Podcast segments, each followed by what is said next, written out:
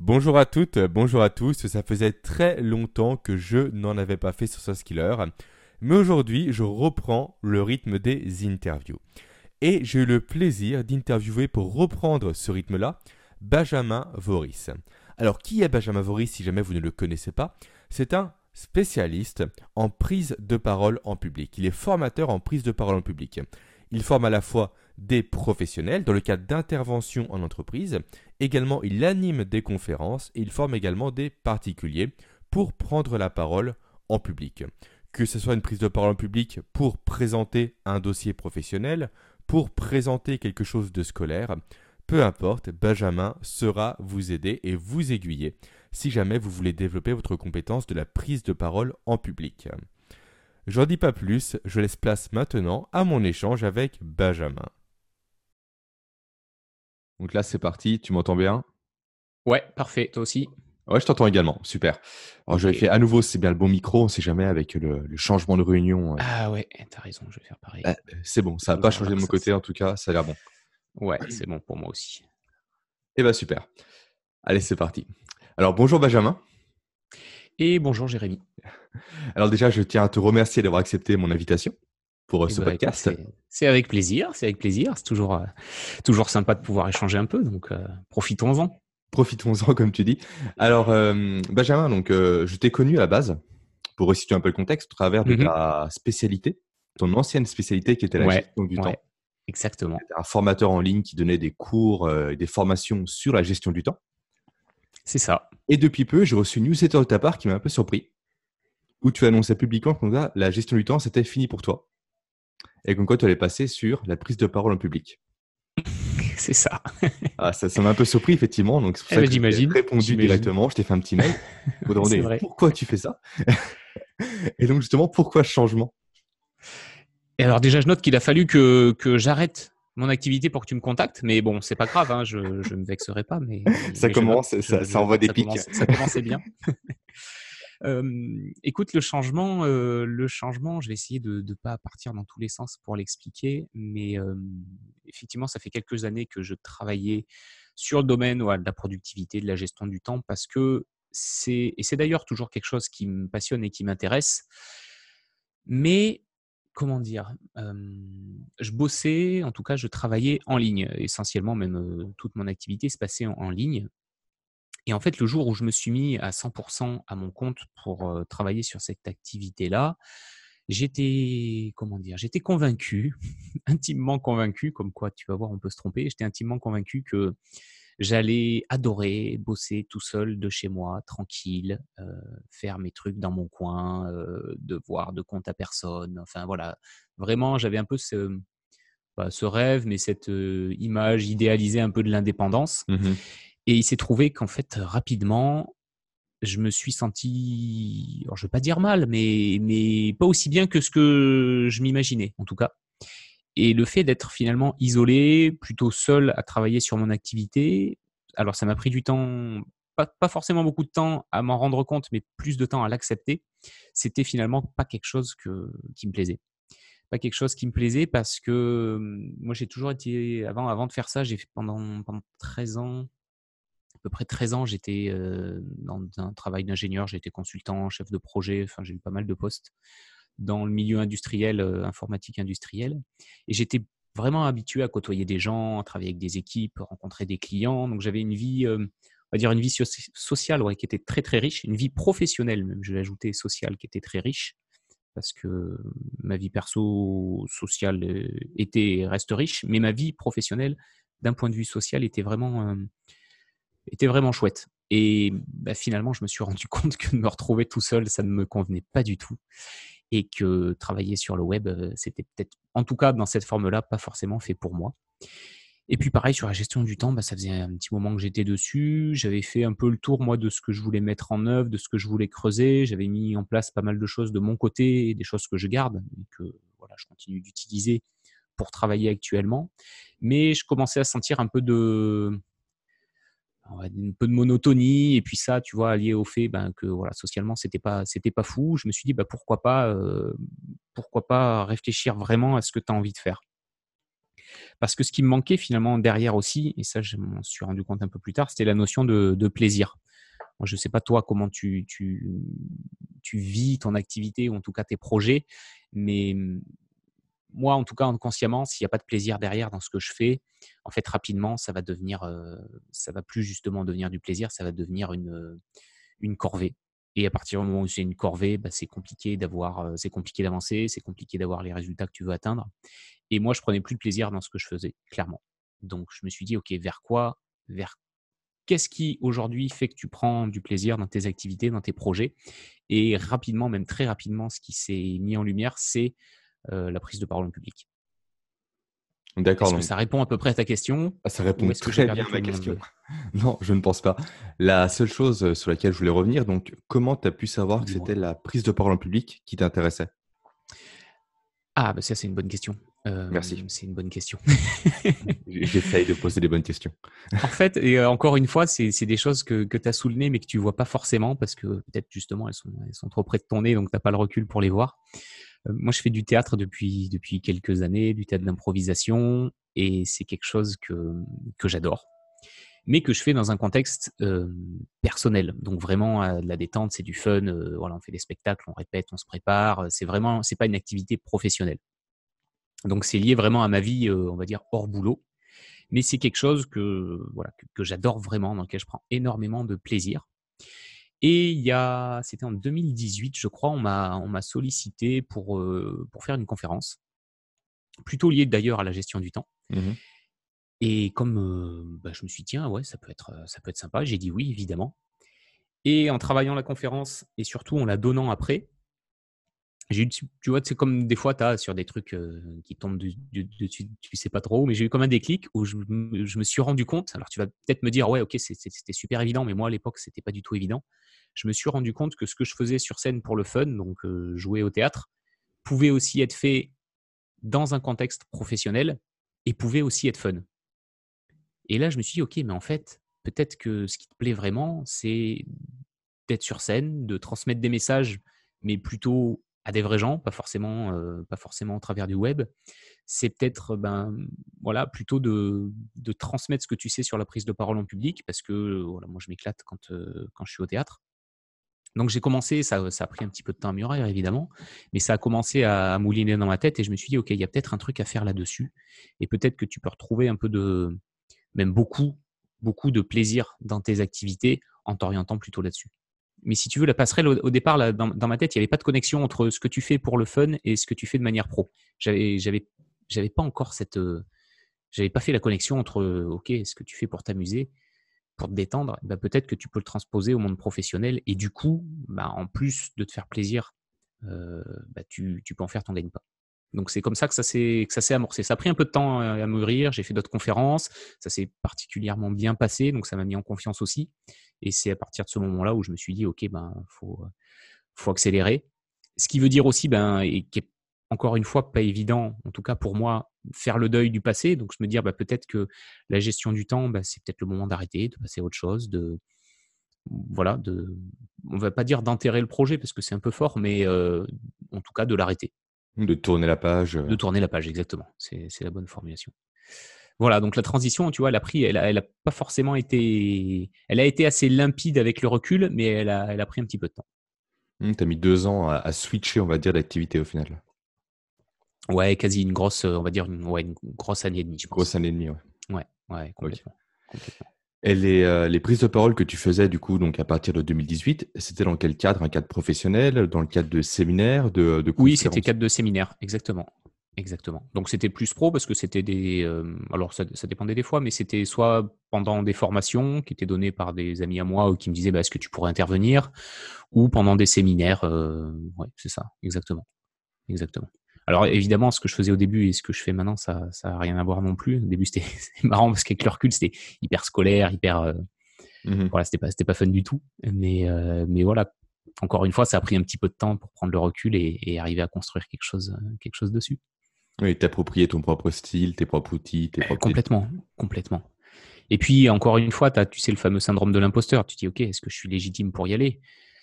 Bah, bah, vas-y et puis on verra comment ça se passe en fait. Hein. Et puis et puis après c'est du travail. Moi j'ai beaucoup bossé. Alors le théâtre m'aide beaucoup, mais après le théâtre c'est un contexte qui est plus, on va dire, du divertissement. Dans un contexte professionnel, il y a des codes qui sont différents. Il y a des voilà, il y a des choses aussi sur lesquelles il faut il faut apprendre. Donc ça prend ça prend un peu de temps hein, forcément. Il y a une notion de résultat également qui rentre en compte dans le cadre professionnel, je pense, qui n'est pas présent dans le cadre du théâtre. Oui, c'est différent. Le théâtre, on est plus dans le. Ok, le, mon but, en tout cas mon objectif, c'est que les gens passent un bon moment parce qu'ils sont là euh, pour se détendre, pour s'amuser. Donc on est plus dans l'optique de se dire, on va faire quelque chose de fun où ils vont, euh, où ils vont. En tout cas, on va essayer de les faire rire. Quand on est dans le professionnel, il y a quand même le côté. Euh, alors en tout cas sur de la conférence, sur de la formation, c'est différent, mais sur de la conférence, il y a quand même le côté un peu spectacle. Les gens quand ils vont à une conférence, c'est quand même pour s'amuser un peu aussi. Sinon ils, sinon, ils vont suivre une formation. Donc, il mmh. faut arriver à, ouais, à, mettre le curseur, on va dire, au bon, au bon niveau pour trouver un équilibre euh, là-dedans. Donc, c'est différent. C'est différent. Et au niveau du théâtre, quand tu faisais des représentations, tu étais devant combien de personnes? Oh, Ça dépend. Ça dépend des salles. Ça peut être, ça peut être 20, 30, 50, 60. Ça dépend, ça dépend des salles. Ça dépend où on joue. Mais en fait, après, c'est propre à mon ressenti, mais pour moi, le nombre de personnes a, assez peu de. C'est pas, en tout cas, c'est pas facteur de stress. C'est pas, c'est pas ça qui va conditionner. Alors, j'ai jamais fait des, tu vois, par exemple, j'ai jamais fait des, scènes où il y avait 1000 ou, plus. Donc là, je pense que c'est encore différent. Mais on va dire entre, pour moi, entre 10 et 100 ou 200, ça fait pas forcément de, de grosses différences. D'accord. Voilà. Mais après, c'est, c'est un ressenti qui est très personnel. Hein. Mais sur, cette échelle-là, on va dire, de, de spectateurs, ça c'est pas ça qui va me, mettre plus de pression ou moins de pression. D'ailleurs, même quand il y, a, moins de monde, on va être encore peut-être même plus vigilant parce qu'on se dit, bah, s'il y a que 20 personnes, peut-être que les 20 vont vraiment te scruter, vont vraiment avoir 20 regards sur nous. Quand il y a 100 personnes, on sait qu'il y en a, il y en a un tiers qui, qui va peut-être être un peu sur son téléphone ou qui va discuter. C'est des contextes un peu différents. Tu me parles de nombre de personnes. À partir de combien de personnes on peut parler de prise de parole en public? Est-ce qu'il y a un nombre minimum de personnes? Est-ce qu'il y a un nombre euh, maximum de personnes? Pour moi, ce n'est pas, une, pas une histoire de personnes. Pour moi, même euh, si tu as une personne en face de toi, ça peut être une prise de parole. Je te donne un exemple. Si, si demain, ou comme ça a dû t'arriver, moi ça m'est arrivé beaucoup de fois aussi, tu vas passer un entretien pour un, pour un boulot, pour moi, c'est une prise de parole. Tu prends la parole devant quelqu'un que tu ne connais probablement pas, que tu vas devoir convaincre de t'embaucher en lui montrant, en lui expliquant ton parcours, en, te présentant, en te mettant en valeur, en ayant des arguments, en défendant ta position. Donc déjà, tu es dans une prise de parole, même s'il n'y a qu'une seule personne en face de toi. Pour moi, mmh. ce qui va la définir, la prise de parole, c'est pas forcément le, le nombre de personnes, c'est plutôt le contexte. Tu vois, là, on parle tous les deux. Je dirais pas qu'on est dans une prise de parole, on est plus dans une conversation, un mmh, échange. Un échange informel. Voilà, tu vois, on est en, train de discuter, euh, voilà, comme si on était euh, à tabler ou dans un bar en train de boire un café et puis d'échanger euh, entre copains. Ça, pour moi, c'est plus voilà, une conversation. Ce qui change, c'est le contexte et l'enjeu qu'il y a derrière. Quand tu passes un entretien, tu es dans un contexte professionnel avec un enjeu à la clé qui est potentiellement décrocher un emploi. Quand, bah, quand tu es au théâtre, ton enjeu, tu es dans un contexte alors qui n'est pas professionnel, mais qui est un enjeu fort, c'est que les gens passent un bon moment, et ça tu pourras le mesurer à la fin si tu es applaudi ou pas. Donc tu as un enjeu, tu as un contexte. Donc c'est plutôt ça pour moi qui définit vraiment le fait d'être dans une prise de parole ou dans une simple conversation. Même si tu es entre potes, tu te retrouves dans un groupe, vous êtes 10, tu parles avec tes, avec tes amis, tu n'es pas dans une, forcément dans une prise de parole, tu es plus dans une conversation de groupe. Voilà. Après, on pourrait dire que je joue pour les mots, mais l'idée que je veux transmettre, si tu veux, c'est plus pour moi, c'est l'histoire de contexte et d'enjeu qu'il y a derrière, pas forcément le nombre de personnes. D'accord, intéressant. Du coup, un manager qui présente un nouveau projet à une équipe est en prise de parole. Pour moi, il est en prise de parole. Ok. Quand tu fais une prise de parole, tu as, souvent un enjeu et qui d'ailleurs faut définir au début. Est-ce que effectivement tu es là pour convaincre ton équipe? Est-ce que tu es là, je sais pas, pour informer les gens que ben, il va y avoir, je sais pas, des licenciements euh, dans la société dans les six mois qui arrivent?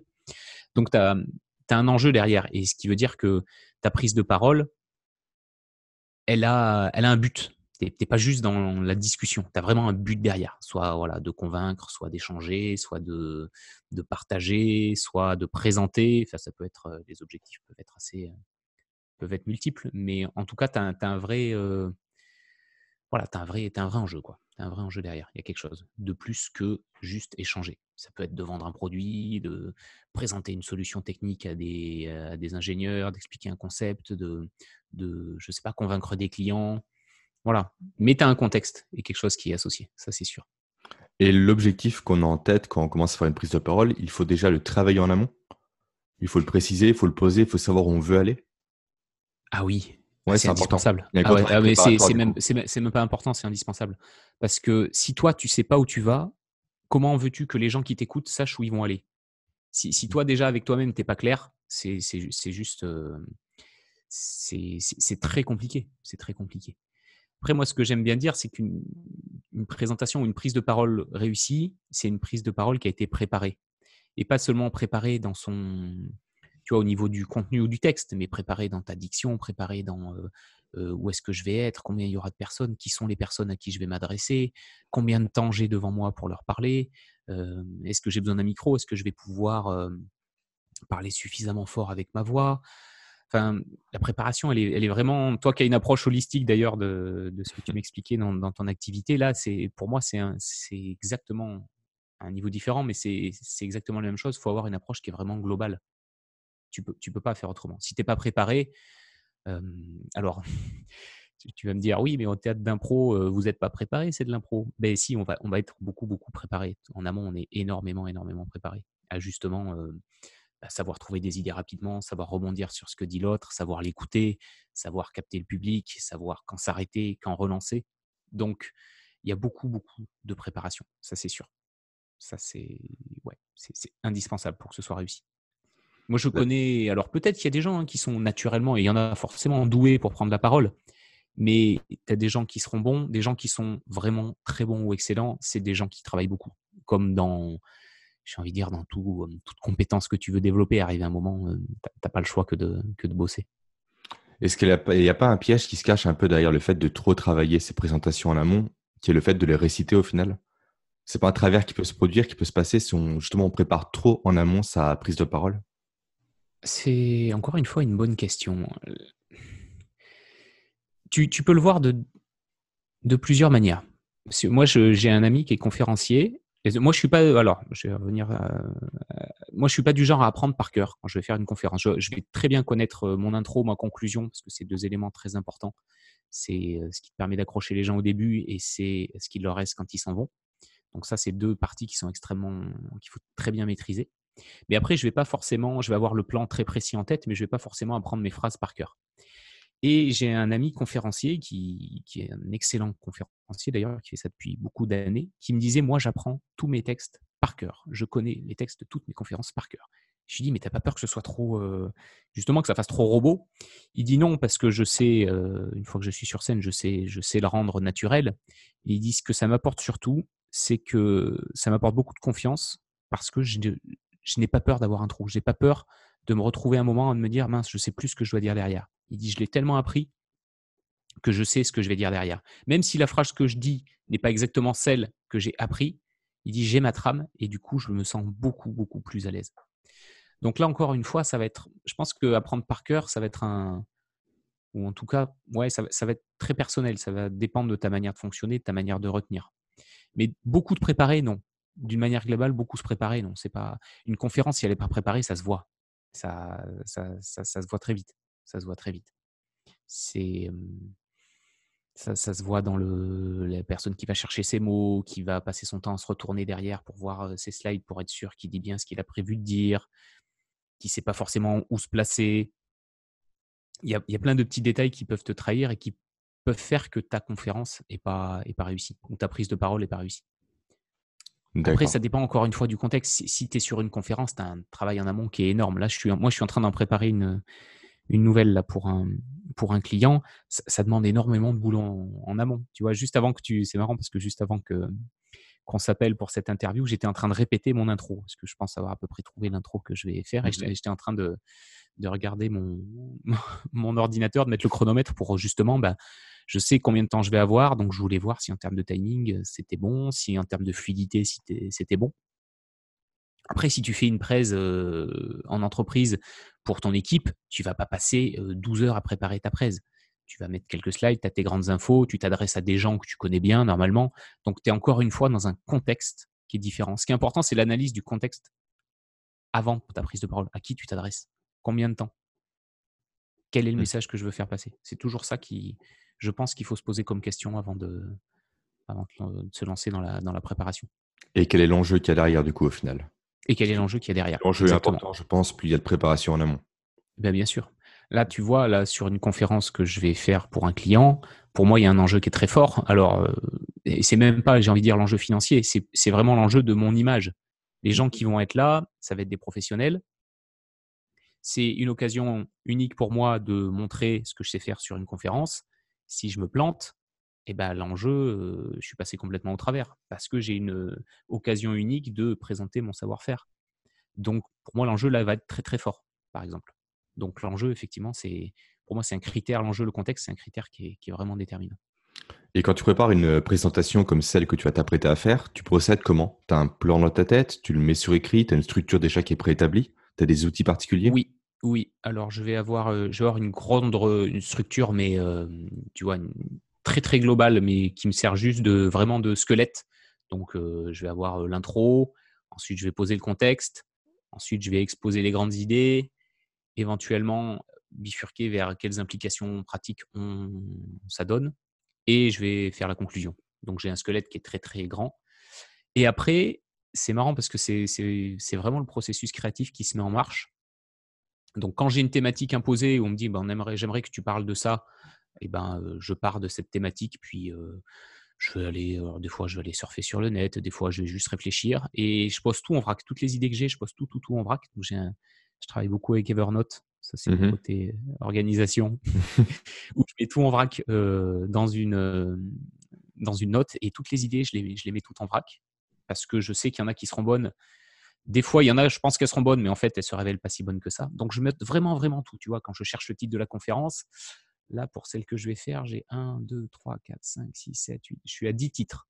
Tu vois, et c'est que le dixième qui, finalement, comment je commence à me dire, je pense que je tiens le bon truc. Donc, je mets vraiment, vraiment tout en vrac. Les, idées phares que j'ai, je fais un, gros brainstorm. Et après, je commence à travailler sur le squelette, donc voir quelle partie peut être à quel endroit, comment je peux introduire le sujet, comment conclure, quel est le message que je veux faire vraiment passer. Et là, ça se structure au, fur et à mesure. Mais donc je, suis une trame, mais après ça prend aussi du temps parce qu'il y a des idées qui mûrissent justement avec le temps. Des fois, euh, des fois, là il y, a, une idée, tu vois, ça fait deux jours que je bloque dessus, je ne sais pas comment l'illustrer. Je sais quelle idée je veux faire passer, mais je ne trouve pas de moyen soit en racontant une histoire, soit avec une métaphore, mais un moyen de la passer qui me convienne. Donc je sais que bah, il va me falloir un petit peu de temps pour que ça mûrisse et que et c'est souvent le cas. L'idée va me venir quand je serai en train de boire un café, quand je serai en train de me promener mmh. dehors, je vais voir, je sais pas, un mec qui fait des travaux avec son avec son marteau piqueur et tac, ça va me donner une idée. Voilà, c'est des choses qui se décident pas sur certains sur certains aspects.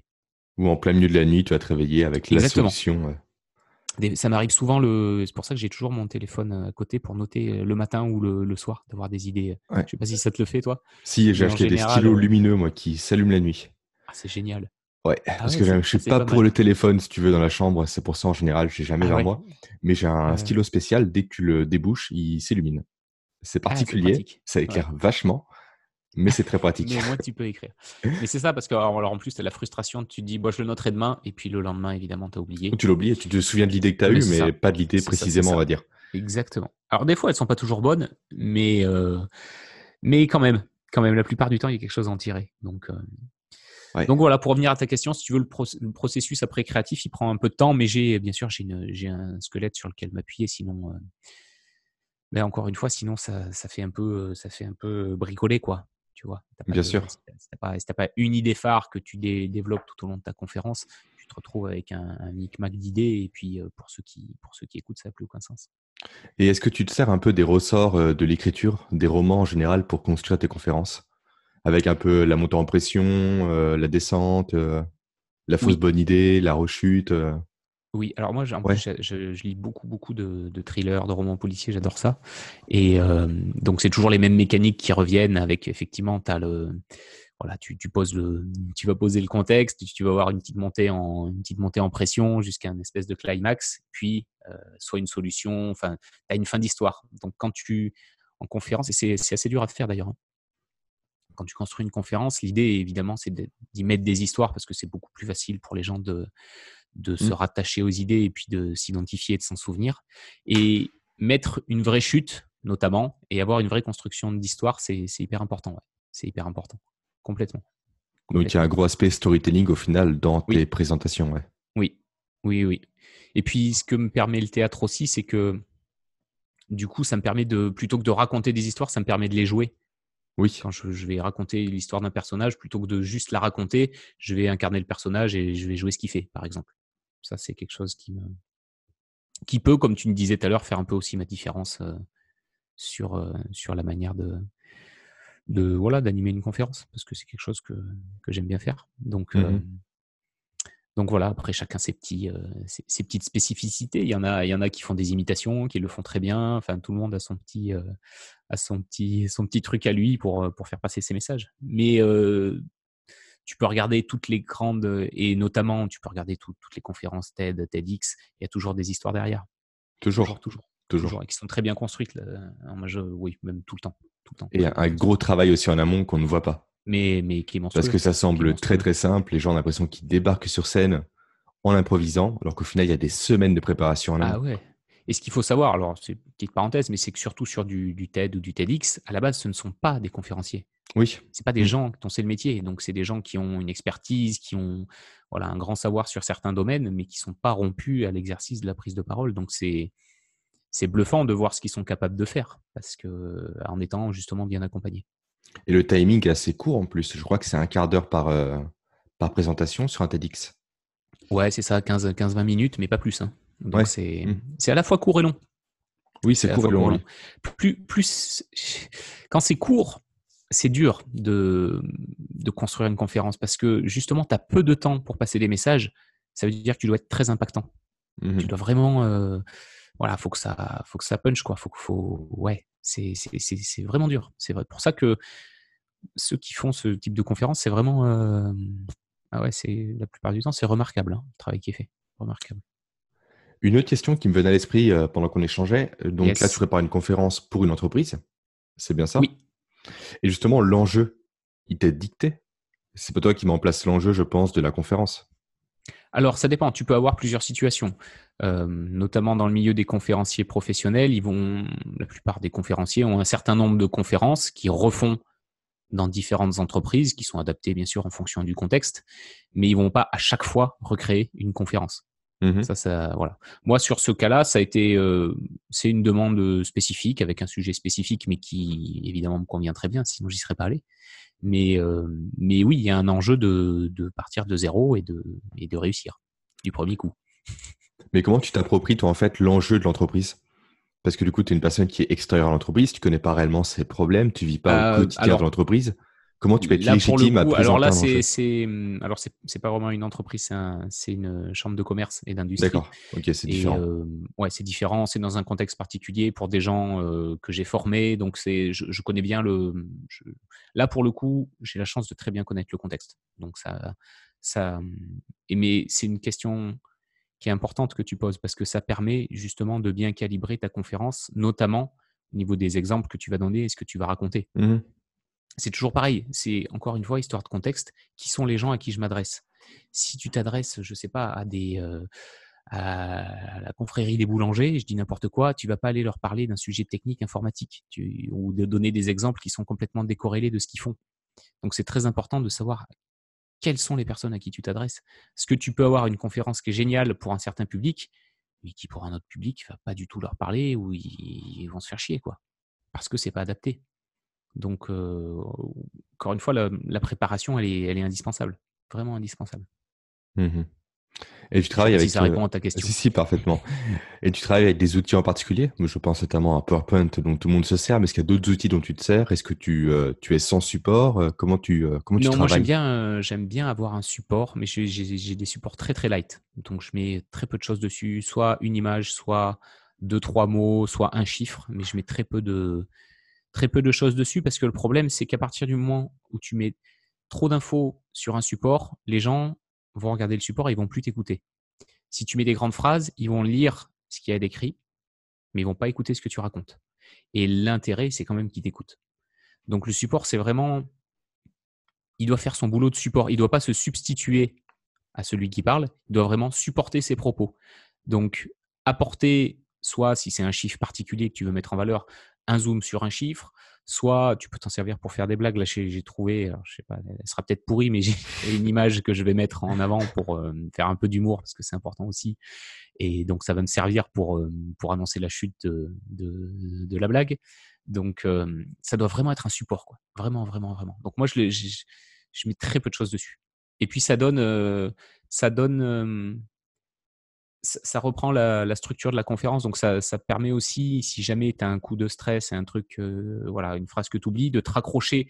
Tu regardes ce qu'il y a sur le slide, tu dis ah oui, j'en étais là, et tu peux réembrayer très rapidement sur ce que tu étais en train de dire si jamais tu te retrouves, euh, voilà, comme ça peut arriver euh, dans un coup de, dans un coup de speed de stress et, mmh. que, tu perds un peu tes moyens. ça, donne une petite béquille pour, pour avoir une, la trame, on va dire, toujours sous la main. Donc ça, c'est, ça peut être bien aussi. Et vu qu'on parle de trame, euh, autre petite question, quand tu construis ta préparation, est-ce que tu prends en mmh. compte la nature de l'homme, à savoir se disperser au fur et à mesure, au fur de, comment dire, au bout de 10-15 minutes, on va dire, voilà. Au fur et à mesure du temps qui passe, forcément. 15 minutes, tu t'es généreux. oui, je suis généreux. 10-15 secondes. 10-15 secondes. Est-ce que tu prends ça en compte justement, créer justement de l'humour, comme tu l'as dit, créer des, euh, de l'interaction, créer euh, deux, trois éléments spécifiques qui vont déclencher l'attention à nouveau chez le public. Ouais, être obligé. obligé tu obligé. Sinon, si, si tu fais pas ça, effectivement, tu les perds. C'est très dur de pas les perdre. Surtout, alors sur 15-20 minutes, non, mais même, même, même, obligé. Même 15-20 minutes, les personnes décrochent. Ah oui, ils peuvent décrocher. Ils peuvent décrocher. Ce qui, ce qui va faire la diff, et c'est pour ça que ça demande beaucoup de travail, c'est souvent ton introduction et la manière dont tu embarques le public dès le démarrage. Si tu les accroches pas dès le début, ça va être très dur derrière de, de les ramener vers toi. Les mmh accrocher, ça peut être d'une part parce que tu racontes, mais parce que tu dégages. C'est, tu vois, bien te mettre en avant de la scène, les regarder, prendre le temps, pas parler trop vite, prendre le temps de vraiment d'embarquer les gens avec toi et de les, vraiment de les emmener vers toi. Parce qu'après, c'est très compliqué. Si, tu rates ton démarrage, et moi, c'est toujours ma hantise de savoir si, si mon intro sera suffisamment bonne, tu, rates ton pour les ramener. Mmh et bien sûr, il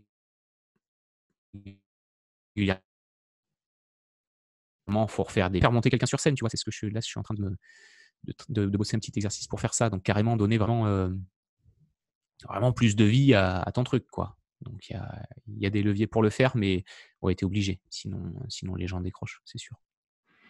Et t'imposes aux personnes de monter sur scène. Si personne ne veut venir, comment ça se passe? Ça tombe à l'eau ou?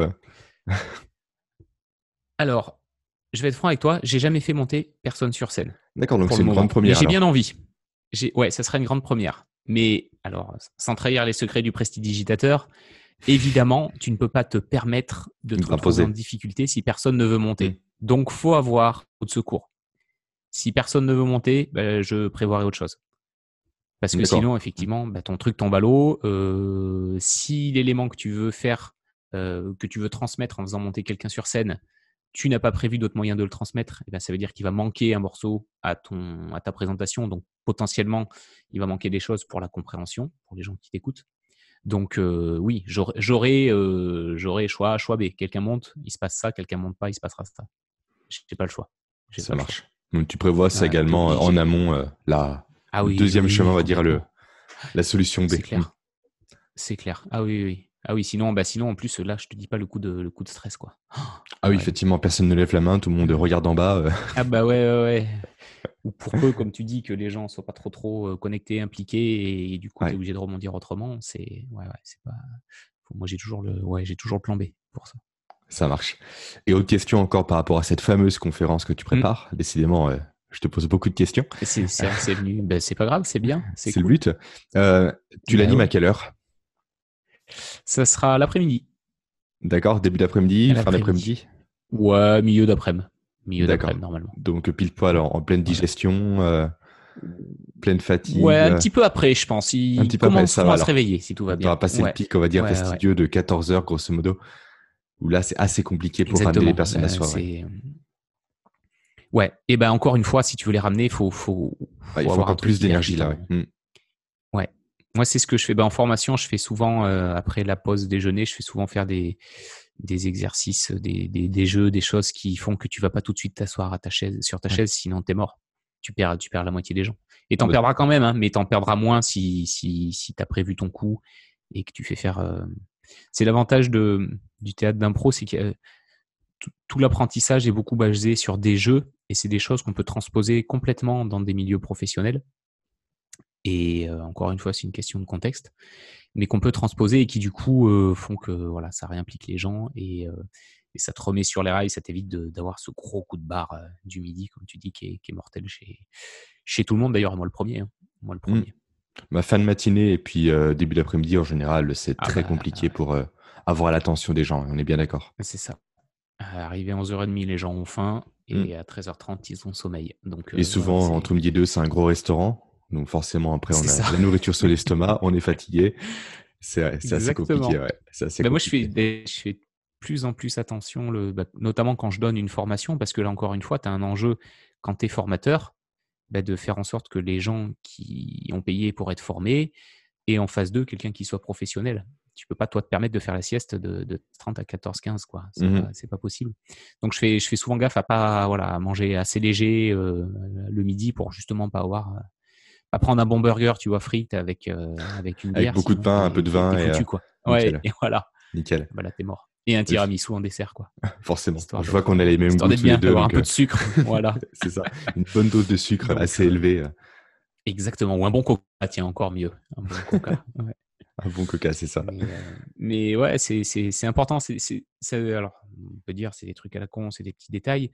Mais encore une fois, quand tu joues ton image professionnelle, tu ne peux pas te permettre de, de, passer outre. C'est pas, c'est pas pro. Enfin, pour moi, c'est pas pro.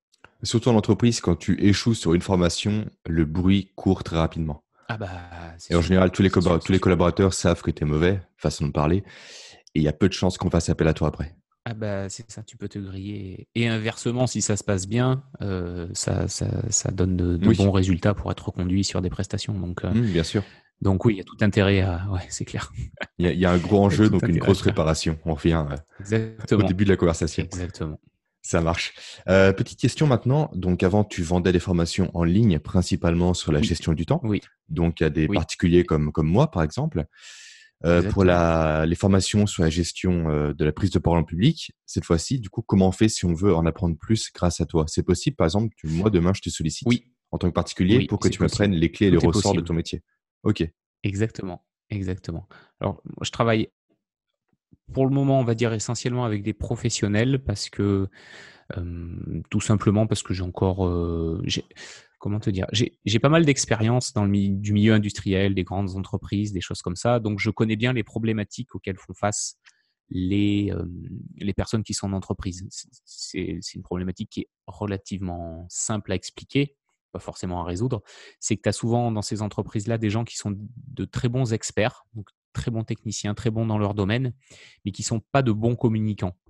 Donc, il y a, y a souvent un travail à faire à ce niveau-là pour que des personnes qui sont voilà, des experts qui ont une très bonne expertise, des consultants, puissent euh, acquérir bah, de la fluidité, gérer leur trac, leur stress dans leur prise de parole pour devenir de meilleurs communicants.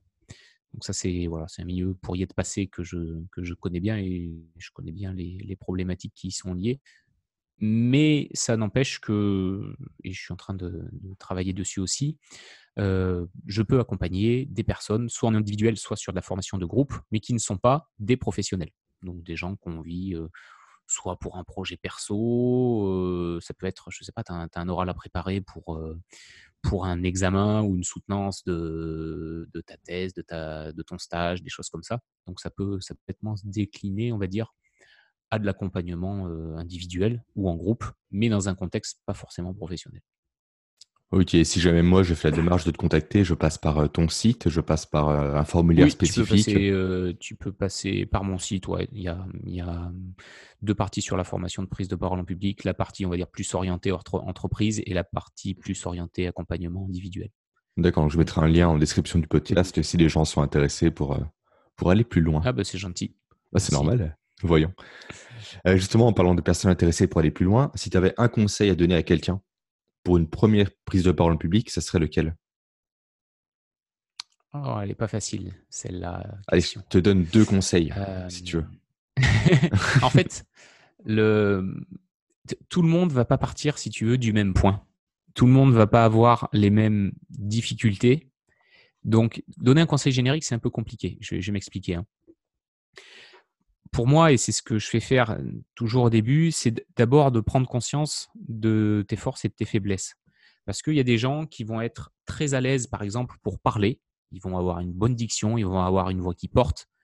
Par contre, tu ne comprends rien quand ils t'expliquent un concept. Donc, ils sont très bons pour s'exprimer, mais très mauvais pour se faire comprendre. Mmh tu vois? Donc là, le travail, il va plus se faire sur comment je construis mon message. Tu vas avoir d'autres personnes qui savent très bien construire un message, mais qui sont tétanisées quand ils vont devoir euh, l'expliquer devant 10, 15, 20, 50 personnes. Donc là, ce qu'il va falloir travailler, c'est plutôt euh, son stress. Comment je gère le stress avant de, me présenter euh, devant l'audience? Voilà, comment, je canalise mon track. Donc, je ne peux, peux pas vraiment te donner un conseil qui s'appliquerait à tout le monde. Mais par contre, il y a des éléments que tout le monde travailler, parce qu'il n'y a pas 50 non plus composantes à travailler quand tu prends la, parole, c'est de travailler sur ta capacité à gérer ton track. Donc, bah, savoir te détendre avant, avant de prendre la parole, éliminer éventuellement trop plein d'énergie si tu as un peu de, si as un peu trop d'adrénaline. Tu vois, tu as des choses que tu peux faire qui sont assez simples, respirer. Il y a beaucoup d'exercices que tu peux, que tu peux mettre en œuvre si ton problème c'est le track.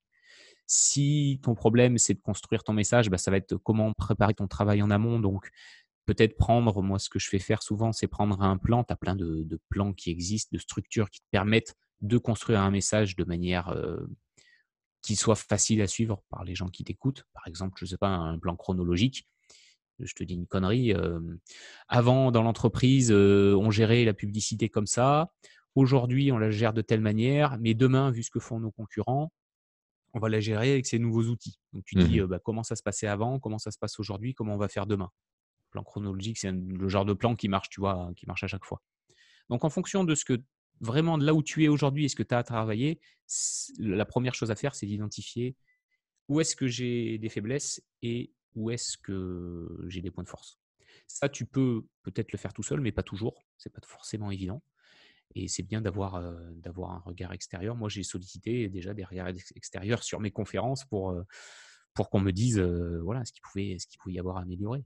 Parce que tu peux travailler ta voix, tu peux travailler ta posture. Tu vois, il y a des gens qui vont être très timides, qui vont avoir du mal à regarder les gens qui sont en face de lui pendant qu'il parle. Donc, tu peux travailler ton corps, ton regard. Il y a beaucoup il y a beaucoup d'éléments, mais le, la, le dénominateur commun, c'est en amont d'avoir réfléchi à où est-ce que j'ai besoin de travailler? Et après, tu peux effectivement, tu peux effectivement avancer. Alors si, je vais te donner quand même une info qui peut être intéressante parce que moi finalement, j'aurais pu commencer par là. C'est comme ça que ça s'est passé pour moi. moi à la base, je suis quand même pas quelqu'un qui était destiné, si tu veux, à parler en public. J'étais du genre à être plutôt tétanisé voilà, limite, ça m'est arrivé à la fac de fuir, fuir un cours d'expression orale parce que j'avais tellement peur de parler devant tout le monde que, que, je suis parti du cours. Donc, Littéralement, tu es parti du cours. Ah, je suis parti du cours, j'ai eu zéro. Ouais. ah ouais, cours d'expression. Et c'est marrant parce que c'était. c'est fou, hein, c'était un. C'était, ça s'appelait le cours d'expression écrite et orale. C'était ma première année à la fac, c'était dans les années 2000. Et la prof nous dit, bah, pour l'examen, je vais vous donner un sujet au hasard et pendant deux minutes, vous allez devoir improviser dessus. Oh la vache. Et avec le recul, je me dis, mais qu'est-ce que c'est trop facile. Mais à l'époque. mais quand on est jeune, justement, on est tétanisé bah ouais, mais devant un amphithéâtre en plus. Bah ouais, et puis tu as, tellement de mauvaises expériences du passé, de prise de parole, où en gros, on te demande de parler, mais on t'a jamais appris à le faire. Donc, euh, du coup, moi, j'avais. Ouais, c'était l'enfer. Et puis l'école est assez punitive par rapport à ça en général. Une personne qui passe au tableau est souvent critiquée. Euh, dès qu'une erreur est faite, elle est montrée du doigt. Ah, mais c'est ça. C'est vrai que c'est assez compliqué. Le cadre scolaire ne favorise pas ah la prise de parole, je trouve. Ah, mais, et ne favorise pas les soft skills d'ailleurs, d'une manière générale. Hein. Oui, favorise pas grand chose. Tout, ouais, c'est très du savoir Malheureusement, ouais. Mmh. oui, c'est de l'application, c'est du par cœur. C'est les langues, ouais, c'est ça, c'est ça, c'est assez infernal. Donc moi, je partais, je partais vraiment de loin et c'est marrant parce que j'avais vraiment le. Pour moi, prendre la parole en public, c'était vraiment associé à de la douleur. Tu vois, vraiment le truc, euh, si j'y vais, ça va me faire mal, ça va être horrible, on va me juger, je vais mourir, quoi. Je vais, je vais fondre sur place. Ça va être, il me semble que c'est une des pires peurs que, que l'on puisse avoir, je crois, la prise de parole en public. J'avais lu ça. ça s'apparente presque à la peur de mourir, je crois, en tout cas. Ouais, tu lire ça quelque part, je sais plus où, mais. Alors, je, je, je, préférais quand même parler que de mourir, mais, mais c'était vraiment, c'était vraiment l'enfer.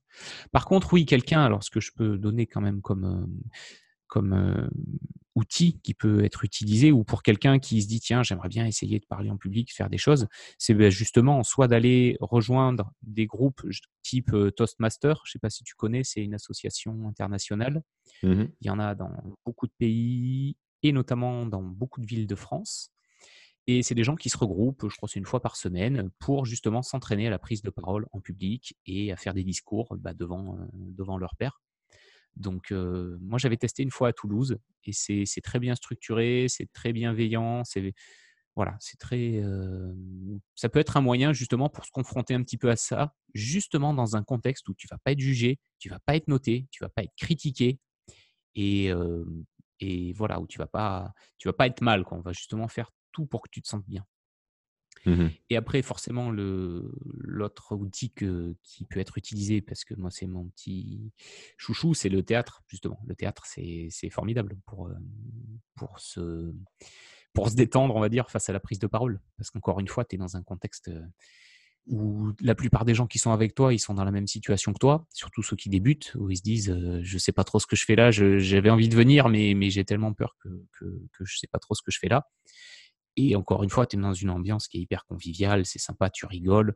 C'est moi, c'est ce que j'adore, c'est côté on se marre quoi. Tu te marres. c'est bienveillant. suite, tu c'est bienveillant et, du coup, au lieu d'être encore une fois dans un contexte agressif ou limite tu penserais dangereux, tu es au contraire, tu es, à la cool quoi. Tu rigoles, tu sais que tout le monde va galérer, que personne va critiquer ce que tu fais, que probablement même ils vont rire de ce que tu fais. Donc c'est pour moi c'est une très très très bonne école pour pour passer les premières barrières, c'est super. Vraiment. Ah, c'est un cadre qui permet l'échec, en fait. Qui autorise l'échec, qui favorise l'échec même. Contrairement au cadre scolaire, comme on l'évoquait euh, ah, ensemble juste avant. Bien sûr, tu es, dans une approche qui est complètement différente. Mmh. Ça ça n'a rien à voir. Puis tu te marres, enfin moi j'adore, tu, tu, rigoles, tu rigoles. Il se passe des trucs des fois, c'est puis c'est tellement improbable que c'est vraiment un moment de détente, mais quelque part tu travailles beaucoup, ben on en parlait, c'est marrant, avec une amie un jour, on se disait ça vaut une bonne psychothérapie, euh, mmh. une bonne psychanalyse, le, théâtre. Est-ce que tu. Ouais, le théâtre. Mmh. Est-ce que tu prends sur toi pour, pour dire des choses, pour faire des choses que tu ferais pas euh, Tu peux te retrouver à faire la poule devant 10 personnes. C'est pas forcément le genre de truc que tu fais tous les jours. Donc c'est. Mais tu le fais parce que tu es dans un contexte qui fait que, que c'est cool de le faire. Donc c'est je trouve que c'est un, un, excellent outil. Excellent outil pour, pour s'y frotter un petit peu, on va dire. Et entre théâtre d'impro, comme toi tu fais, et puis théâtre plus classique, il y a une grosse différence? Alors moi, j'ai jamais fait de théâtre classique, mais ça me fait peur le théâtre classique, pour tout, te dire, parce que... côté par cœur, un je peu... Trouve ça, ben, je trouve ça beaucoup plus dur, parce qu'effectivement, effectivement, déjà, il faut maîtriser ton texte pour ensuite pouvoir maîtriser ton jeu sur scène. Donc c'est pour moi, c'est beaucoup, beaucoup, beaucoup plus difficile.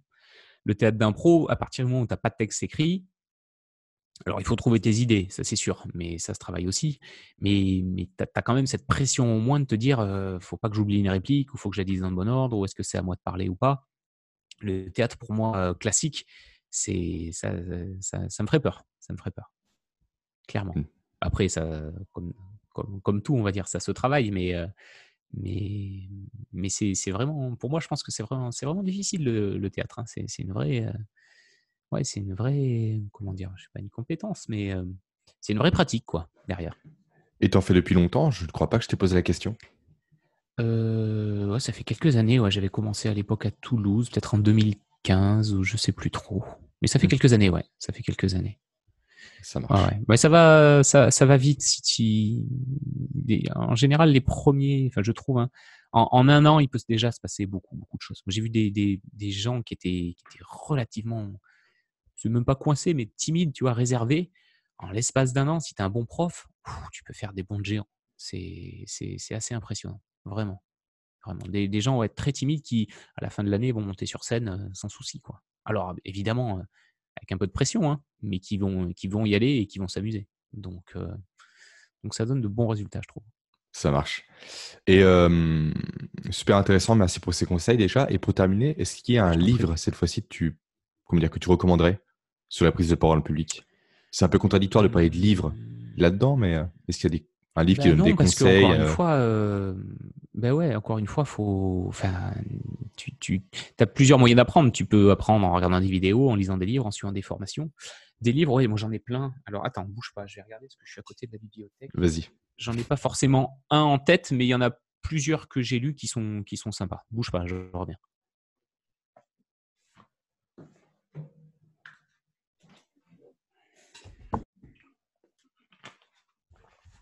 J'en ai quelques-uns sous la main. Après, c'est toujours pareil. Tu as des livres qui sont très spécifiques. Euh, tu vois, il y en a un qui est, qui est un petit peu quoi, reconnu comme la Bible du conférencier qui s'appelle Parler en public, le guide officiel TED, qui a été euh, écrit euh, par Chris Anderson, donc, qui est le directeur des conférences TED. Donc, il y a énormément, énormément de choses dedans. Mais c'est très orienté sur de la conférence. Donc, comment construire, structurer une conférence, un peu ce qu'on a dit aujourd'hui, comment raconter des histoires, avoir une structure narrative. Donc il est très très très orienté là-dessus. Il y en a un autre que j'ai lu cette année que j'ai trouvé très bien, qui est euh, un livre français, Prendre la parole pour marquer les esprits de Adrien Rivière, qui est très bien, beaucoup d'outils, euh, bien fait, facile à lire. Il y a beaucoup beaucoup beaucoup de choses dedans. Donc c'est donc c'est ouais ça c'est un bon livre. Après j'ai envie de dire, c'est comme beaucoup de, choses, c'est que tu peux, tu peux lire beaucoup de livres, mais ça, la prise de parole, si tu pratiques pas, euh, il se passera pas grand-chose. Il se passera pas Tu peux savoir comment gérer le track euh, en théorie, mais si tu t'es jamais retrouvé à devoir parler devant des gens avec justement une bonne dose de track avant, euh, même si tu sais ce qu'il faut faire, si tu t'es jamais entraîné, ça va être un peu dur. Donc, c'est pour ça que je dis, voilà, faire du théâtre, rejoindre des, des, groupes comme Toastmaster, c'est vraiment des bons, des bons moyens pour progresser vite. Donc, ce qui, ce qui va être bien, en fait, c'est d'avoir du, du, complément, d'avoir de la pratique et puis de lire, de lire aussi à côté des choses. Ça peut être, ouais, je pense que ça peut être un bon moyen de, de progresser rapidement. Mmh, c'est de mettre réellement en application les conseils qu'on découvre et qu'on lit. Et pas se limiter à les intellectualiser et puis à les garder dans un monde idéal où tout se passe bien. Et non, ah ben non, non. Ça surtout, j'ai envie de dire, sur de la prise de parole, hein, parce que Bien sûr. Mmh, que tu sois, que ce soit professionnel, tu vois, même quand tu es formateur, que tu te retrouves devant 15 personnes à devoir faire 2, 3, 4, 5 jours de cours, si, si tu l'as jamais fait, la première, ça va pas forcément être évident. Hein. Donc, mmh. donc faut pratiquer hein, pour. voilà, tu, tu regardais toutes les vidéos sur internet de mecs qui jouent de la guitare, tu peux connaître tous les accords, comment on les fait. Si tu n'as jamais touché une guitare de ta vie, tu seras pas un bon musicien. Ça, c'est. Euh, voilà, t'as pas le choix, quoi. Faut, faut s'y jeter, arriver un moment. Et autre chose très importante aussi, c'est le fait de s'approprier les outils. Je pense en tout cas. Pas uniquement les copier, les plagier, mais réellement mettre son empreinte dessus, mettre sa marque sur l'outil. C'est-à-dire? Euh, Grosso modo, plutôt qu'utiliser un outil généraliste, c'est vraiment se l'approprier mmh à soi, tu vois. Faire qu'un avec l'outil, peut-être le modifier un peu, pas, comment dire, ah s'imposer un outil en particulier, un outil qu'on trouve peut-être bien sur le papier, mais qui ne correspond pas à 100% sur le terrain. Il faut réussir à s'approprier, à le détourner, à le, à le modeler un peu à sa sauce pour réellement être à l'aise avec. Ouais. Ouais, complètement. C'est marrant que, que, tu évoques ce sujet. Hier, j'étais en rendez-vous euh, toute l'après-midi avec une, une amie qui, pareil, travaille sur le euh, domaine que moi. Et on se disait, il faudrait qu'on arrive à se construire une petite banque de base de données mmh des, des, exercices qu'on fait faire, tu vois, en formation, des choses comme ça, parce que en, échangeant rapidement dessus, on s'est dit, on pourrait vraiment étoffer notre, on va dire notre palette d'outils en échangeant dessus. Parce que bah, moi, je vais le faire d'une manière, elle va le faire d'une manière différente. Mais comme tu dis, on peut s'approprier les outils des uns et des autres pour les mettre à notre sauce. Donc, ouais, ok, je te rejoins, je te rejoins bien là-dessus. Ok, bah, je pense que je t'ai posé les questions que j'avais à te poser. Est-ce que tu as des choses à rajouter toi, avant de conclure? Pas particulièrement, juste voilà, si, vraiment c'est un talent ou en tout cas une compétence que vous voulez développer, bah, trouvez un moyen de pratiquer, vraiment, vraiment. Et trouvez un moyen de le faire dans un cadre qui soit, qui soit comme on dit, bienveillant, qui soit, qui soit, où il n'y ait pas une pression, un enjeu, un contexte qui, qui, mette, qui mette dans le dur, mais vraiment, voilà, trouver un, un contexte où, où, ça se passe bien, où c'est cool, et, euh, et ça sera déjà, je pense, un très très bon point de départ pour, euh, pour développer cette compétence-là. Mmh, même quitte à le faire en famille pour commencer, un repas de famille, on prend la parole sur un sujet qui nous passionne et de façon un peu indiscrète, on teste un peu ses tu, tu, lances un débat, tu lances sur le, ouais. ouais sur le coronavirus, tu vas avoir ouais, des gens qui va répondre et là tout de suite tu vas t'exercer. Ouais. sur la réforme des retraites, sur euh, la politique, la réforme des retraites, des sujets peu clivants, on peut s'exprimer. Euh. Qui... exactement. T'as as, toujours un tonton qui sera pas d'accord avec toi, donc il y a ouais ouais ouais, une. Mais oui effectivement, blague à part, ça peut être. Ça peut être une astuce un peu détournée pour commencer en tout cas. Euh, ouais, surtout si tu te retrouves face à des gens qui, ont, qui sont un peu grande gueule, ça peut être, euh, ça, peut être assez rigolo. Ça peut être assez rigolo. Et vu que c'est le cas de la famille, du coup, on risque rien. Il n'y a pas réellement d'enjeu, mais on peut s'exercer. Oui, normalement, euh, normalement. normalement tu, ça dépend des familles, mais normalement. oui, ça dépend des familles, mais normalement, ça peut, ça peut le faire. Ça peut le faire. Ou les copains aussi. Les copains, ça peut être, ça peut être marrant. Ah, les copains aussi, ouais. Je me rappelle de, ouais, d'un débat qu'on avait eu, mais c'était il y a déjà pas mal d'années, avec des potes sur les, il y avait les pro Apple et, et les anti Apple, quoi. Et t'es chez qui, toi? Qui vend par excellence. Euh, moi, j'avais pas de préférence parce que je connais neutre. pas spécialement Apple vu que ouais, moi je suis, moi je suis toujours été sur PC, mais comme j'ai jamais utilisé de, de produit euh, Apple, j'étais pas très bien placé pour juger. Mais c'était marrant parce que tu peux aussi te positionner en tant qu'arbitre du débat. Comme médiateur, euh, arbitre, ouais. Ben, complètement. Quand tu as des, des, journées de conférences ou même au théâtre, tu as toujours une personne, et ça c'est un métier à part entière, j'ai des amis qui le font, qu'on appelle le maître de cérémonie, qui est justement là pour s'assurer que bah, tout se cadence bien, que les échanges restent cordiaux. C'est comme le journaliste pendant les débats, les débats télévisés, quoi. Faut que le temps de parole soit bien respecté. Exactement. Euh, voilà. Et ça, ça, ça aussi, c'est un métier parce que c'est vraiment pas, c'est vraiment pas évident. Quand il y a des interviews, qu'il faut, euh, voilà, canaliser les gens, préparer les questions, s'assurer que qu'on perd pas de rythme, ça aussi, hein, au long d'une journée. C'est voilà, bon, c'est encore un autre sujet, mais, mais c'est un métier lié à la prise de parole qui est, qui est intéressant aussi. Mmh, qui est complexe, il faut écouter les personnes, formuler les questions, créer le cadre. C'est vrai que c'est assez compliqué comme métier aussi, ouais. Et comme fonction. Ah ouais, ouais, c'est, c'est, ouais, c'est, pas évident. Et tu le retrouves dans le théâtre d'impro quand tu fais un spectacle, tu as les personnes qui jouent et la personne qui anime le spectacle, qui va dire, bah voilà, prochaine scène, vous allez voir telle chose. Euh, qui va être là pour relancer les comédiens quand ils sont un peu en galère, qui va être là pour stopper une scène quand il va voir que voilà, ça tombe un peu à plat ou qu'on est sur une super vanne et que c'est le moment d'arrêter parce que tout le monde rigole. Donc c'est vraiment un, c'est encore un rôle à part, mais qui est très sympa, qui est très sympa à faire aussi. Ça marche. Et eh ben en tout cas, merci pour tout. Et eh ben avec plaisir. Merci pour cet échange. Donc, à tes questions. Alors oui. Euh, avec plaisir, avec plaisir. Sans, sans aucun doute. Et si les personnes veulent te contacter, du coup, ce sera par LinkedIn, hein, si j'ai bien compris. Oui, je suis euh, plutôt actif par LinkedIn parce que voilà, c'est le réseau sur lequel je, je, je tu officies le plus. à peu près tous les jours des choses dessus. Ouais. Et forcément lié à la prise de parole ou euh, Oui, beaucoup la prise de parole. Oui, bien sûr, bien sûr, bien sûr, ouais, complètement. Ça marche, ok. Et eh ben merci pour tout et peut-être à très eh ben, vite pour un autre échange, Avec jamais. plaisir. Salut. Ça marche. À bientôt. Salut. À bientôt. Et voilà cet échange et cette interview avec Benjamin est maintenant terminé. Sachez que vous pouvez retrouver tous les liens qui vous mènent vers le travail de Benjamin juste en bas en description. Sachant que Benjamin aime être contacté directement par LinkedIn, il répond de façon très réactive, donc n'hésitez pas à le contacter de ma part si vous le souhaitez. Également, je vous mets en lien de ce podcast-là le lien vers mes newsletters privés si jamais vous n'êtes pas encore abonné. Donc, de quoi s'agit-il? Il, s'agit d'une newsletter que je vous envoie chaque matin, du lundi au vendredi à 7h du matin, et dans laquelle je vous partage chaque jour des astuces, des techniques, des méthodes et des outils pour vous aider à renforcer ou à développer vos compétences holistiques. Donc, cliquez sur le lien, remplissez le formulaire, inscrivez votre prénom, votre email, faites entrer et dès demain matin, vous allez recevoir votre première newsletter privée. Maintenant, je vous dis à lundi pour un nouvel épisode de Sauce Killer.